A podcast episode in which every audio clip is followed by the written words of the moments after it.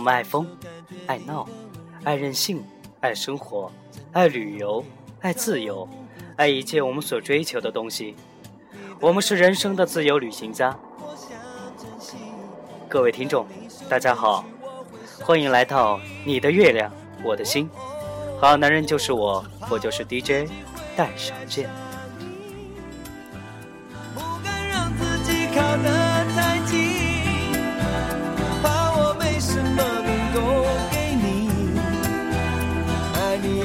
需要很大的勇气，只怕我自己会爱上你。也许有天会情不如果你喜欢这个电台，请点击订阅。如果你有什么想说的，请发送短信到幺三五五幺八三零三七三，DJ 在手机的那端为你守候。十分感谢昨天为我转载这个消息的人，感谢你们，也感谢各位听众。截止今天，收听电台的人超过四百位，谢谢你们。是你们的支持让我有了继续下去这个电台的动力。虽然说我声音不是特别好，时间也不是特别多，但是我想把这份我爱做的事情坚持下去。哦哦哦，只怕我自己会爱上你，不敢让自己靠得太近。昨天五二零，然后我就很傻里傻气的讲了一个鬼故事。今天我们换一个轻松的话题，爱情。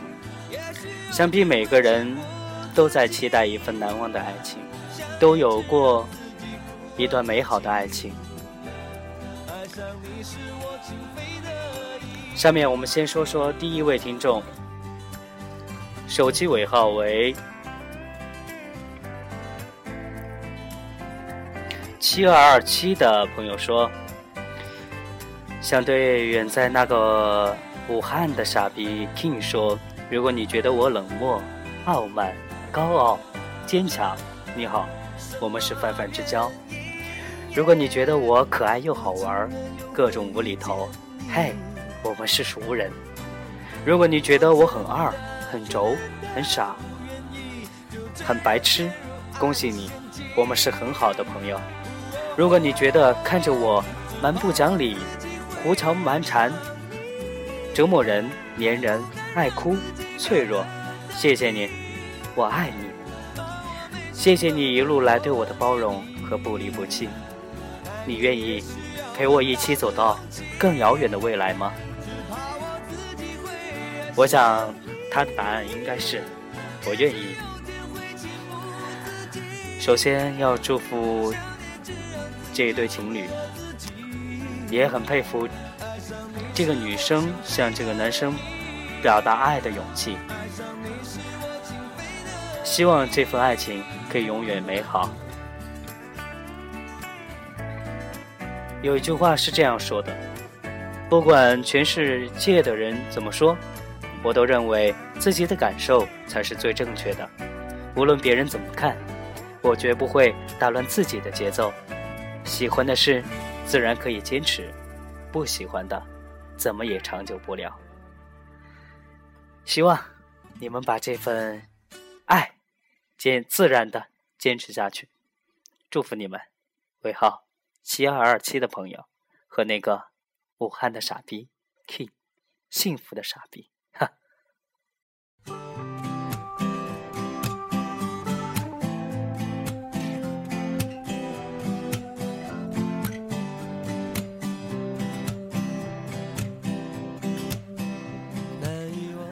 下面我们来听一听下一位听众朋友发来的短信，尾号零三七三的朋友说：“我爱上一个人。”但是我不敢接近，可能是因为我喜欢被动，可能是我怕被拒绝，可能是我没有自信，可能两个人现在还无法打开心扉。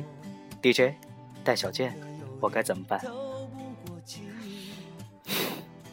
其实，在我的答案里，对于单相思，我有一句话，就是主动的去表达、去说，拉着那个姑娘，大声的说你爱她。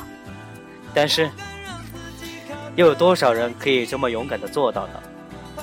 又有多少人有勇气把喜欢的姑娘或者说男生拉到一边，然后告诉他我爱你呢？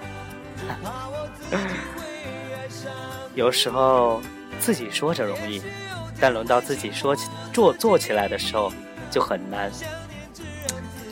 希望每一个人都有大声把爱说出来的勇气吧。如果你不敢说出来，那也可以发短信给我，发送短信幺三五五幺八三零三七三，把你想表达的东西都可以通过我的电台表达出来。这里是大家的电台。握你的双手，感觉你的温柔，真的有点透不过气。你的天真，我想珍惜。看到你受委屈，我会伤心。其实今天这个主题曲是我个人非常的喜欢的一首《情非得已》，最喜欢他那句充满无奈的歌词。嗯，只怕我自己会爱上你。然后，怕我没什么可以给你的。正是这样，我觉得爱情也是这样。有时候，你爱一个人，真的会怕爱上他，难道说不是吗？有时候自己也在逃避那一种感觉，难道你真的怕自己没有什么好给他的吗？其实。把自己完完整整的给一个你爱的人，那就是最好的礼物。我说的不是身体哦。什么原因？耶，我竟然又会遇见你。我真的嗯，今天。没有读鬼故事，但是我找到了一个非常好的爱情故事。感谢网友，嗯，我不是长颈鹿，他推荐的，名字叫《一辈子的爱》。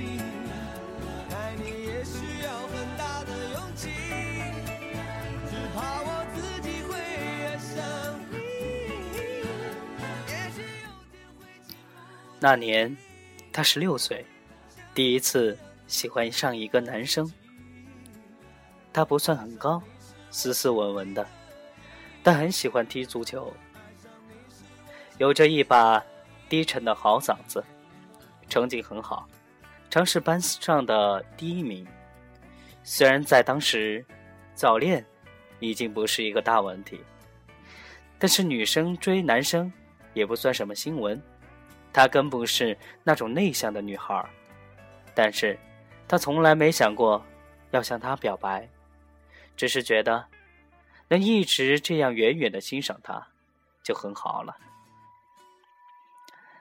那时，他常在路上为了碰到她，打声招呼而高兴半天，常常放学也不回去，而是上运动场一圈又一圈的慢跑，只为了看他踢球。他还学会叠幸运星，每天在那小纸条上写一句想对他说的话，叠成的小幸运星，快乐的放在大瓶子里。他常常看着他想，像他那样的男生，应该是很喜欢那种温柔体贴的女孩吧？那种有着一把乌黑的。长长直直的头发，有着一双水汪汪的大眼睛，开心的时候会抿嘴一笑的女孩。他的头发很乌黑，但只短短的到耳际边。他有一双大眼睛，但常常因为大笑而眯成一条缝。他常常照着镜子想：如果有一天她成了那样的女孩，他会不会喜欢上她？但想归想，他还是每个月都跑去理发店，把稍微长长一点的头发剪短到耳际边。还是一遇到好笑的事情就哈哈大笑起来，笑得眼睛眯成一条缝。他十九岁，考上一所不算很好但也不差的大学，他正常发挥，考去了另一所城市的重点大学。他坐着火车，离开这个生他养他的小城市，浮上心头的是点点滴滴与他的回忆。大学生活是以二十几天艰苦的军训生活拉开帷幕的。晚上睡觉前，其他女生都躲在被窝里偷偷打电话跟男友互诉相思之情。他他好几次按完那几个熟悉的字数字键，始终没有按下那个呼叫键。十九年来。他第一次知道什么叫思念。原来，思念就像一种可以让人莫名其妙的掉下眼泪的力量。四年的大学生活不算太长。活泼可爱的他身边从来不缺乏追求者，但他却选择单身。好事者问起原因，他总淡淡一笑说。学业为重嘛，他也确实很努力的学习，只为了考他那所在大学的研究生。四年来，他的头发不断变长，他没有再剪短。一次旧同学聚会时，大家看到他时眼前一亮，一把乌黑的长长直直的头发，水汪汪的大眼睛，因恰到好处的眼影。而更显光彩，白里透红的皮肤，时不时抿嘴一笑，都忍不出是昔日那个小活宝。他看到了他，看到他时不禁心神一动。但当时他的手正挽着另一个女子的纤纤细腰，他看着他身边那个比自己更加温柔妩媚的女子。很好的掩饰了心里那一丝失失落，只淡淡对他一笑，说：“好久不见了。”他二十二岁，以第一名的成绩考上了他所在大学的研究生。他没有继续考研，进了一家外资企业，工作出色，年薪很快。就达到了六位数。他继续过着单调甚至枯燥的学生生活，并且坚持单身。一次放假回家，一进门，母亲把他拉到一边，语重心长：“女儿啊，读书是好事，但女人始终是要嫁人生子的，这才是归宿啊。”他点点头。进房间整理带回来的行李，先从箱子里拿出一瓶瓶满满的幸运星，摆在书架上。书架上一排幸运星瓶子都是满满的，刚好六瓶。他二十五岁，凭着重大重点大学的硕士学历和优异的成绩，很快。就找到了一份好工作，年薪上万。他这时已有自己的开开的公司，生意越做越大。第三届分公司开业的时候，他跟一个副市长的千金结婚了，双喜临门。他出席了那场盛大的婚礼，听到旁边的人说新新郎年轻有为，一表人才。新娘家世显赫，留洋归来，貌美如花，真是一对璧人。他看着她春风得意的笑脸，心里竟也荡起一种幸福的感觉，莫名的感觉，仿佛他身边那个笑容如花的女子，就跟是自己一样。她二十六岁。嫁给了公司的一个同事，两个人从认识到结婚不到半年的时间，等到他都不知道两人是否恋爱过。他们的婚礼在他的极力要求下搞得很简单，只邀请了几个至亲好友。当晚，他喝了很多酒，第一次喝那么多酒，没有醉，却吐得一塌糊涂。他在洗手间看着镜子里那张在水汽蒸腾下逐渐模糊的脸，第一次有种想痛哭一场的冲动。但终于，他还是把妆补好，然后走出去，继续扮演幸福新娘的角色。他的外套的衣袋里，有他早上仓促叠好的一颗幸运星。里面写着：“今天我嫁作他人妇了，可是我知道，我爱的是你。”他三十六岁，过着平静的小康生活。一日，在街上巧遇一旧同学，闲聊起他，竟得知他生意失败。沉重打击后，终日流连酒吧，妻离子散。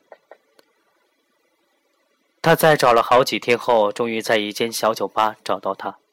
他没有骂他，只是递给他一本存折，那里面是他所有的积蓄，然后对他说：“我相信你可以从头再来的。”他打开存折，巨额的数字让他不可置信。那些所谓的亲朋好友，在他听到借钱两次时，都冷眼相对，避而不见。他不过是一个快让他淡忘的老同学，却如此慷慨大方。他依旧淡淡一笑，说：“朋友不是应该互相帮助的吗？”当晚，她的丈夫知道了后，一个重重的巴掌立刻甩了过来。大吼道：“上百万，一声不吭的全给他了，你是不是看上人家了？”他被那巴掌击倒在地，没流泪，也没说话，更没有回答她丈夫的疑问。虽然他从来没有向别人承认他爱过她，但他也绝不会向别人否认他爱她。他四十岁，那年他的公司公司已经成为同行业里最具有竞争力的几间大公司之一。那晚，他带着两百万和他的公司的百分之十股份转让书到他家。她的丈夫一边乐呵呵地说：“不必这么客气嘛，大家之间互相帮助都是应该的。”一边。在股份转让书上签下名字，他什么都没有说，只说了句：“不如留下来吃顿饭。”他没有不答应的理由。饭菜端上来时，他惊讶的发现自己最爱吃的几样菜都有。但他抬头看他一脸恬静的为丈夫儿子夹菜时，心里一下释然。觉得自己想多了。临走的时候，他从口袋里拿出一张请柬，笑笑说：“希望你们到时候都可以来。”他以为是他又开分公司开业，不以为然，随手放在沙发上。送走他，转身回到厨房洗碗的时候，突然听到她丈夫大声说：“人一有钱就风流。”这句话果然没错。看你这个旧同学，这么快又娶第二个了。他的手一颤，被一个破碗的缺口划了一下，血一下子涌了出来，一滴接着一滴，不停的下沥。他看着那片泛着微红的水，突然想起十五年前那个笑容如花的女子那身婚纱，似乎就是这个颜色。他五十五岁，一天突然昏倒在家中，被送去医院。一番检查后，医生脸色很沉重，要把她丈夫叫到一边说话。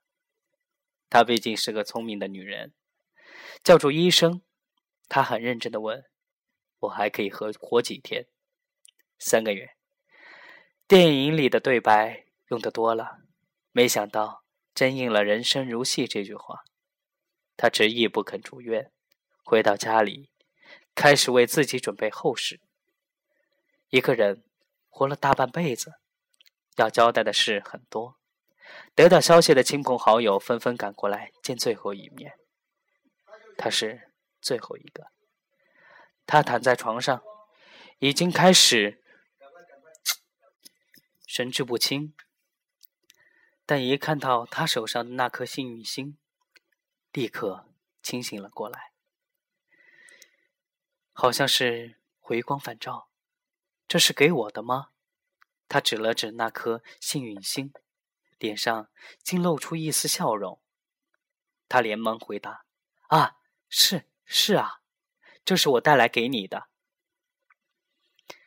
真是无心插柳，这不过是他。”刚出机场时碰到那个为红十字筹款的小女孩送的，他当时急着来见她，接过来时都没看清是什么东西，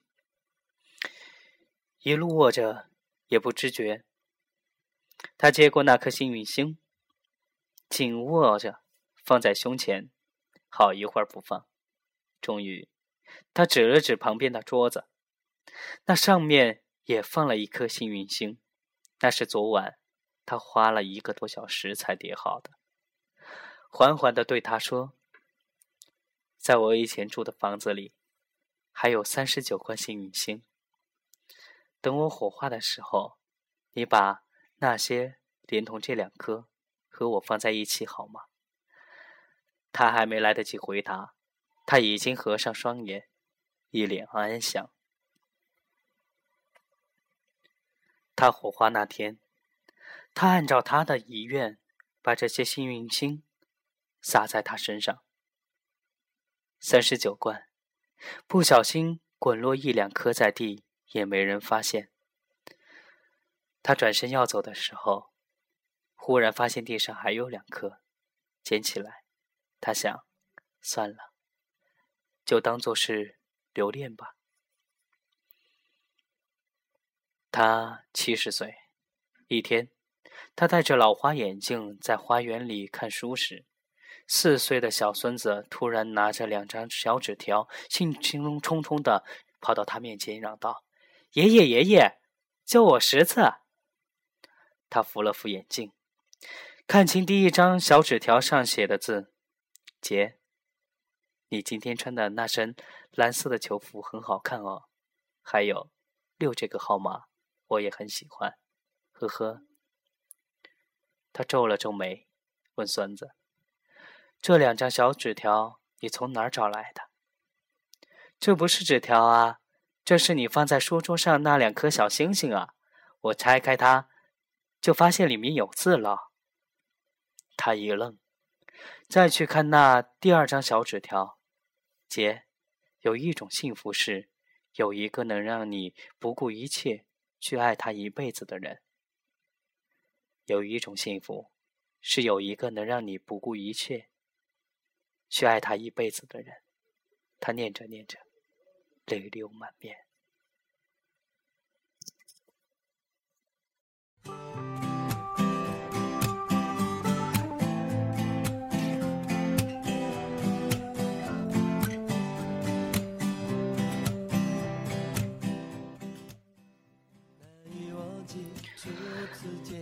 不知道大家喜不喜欢这个故事？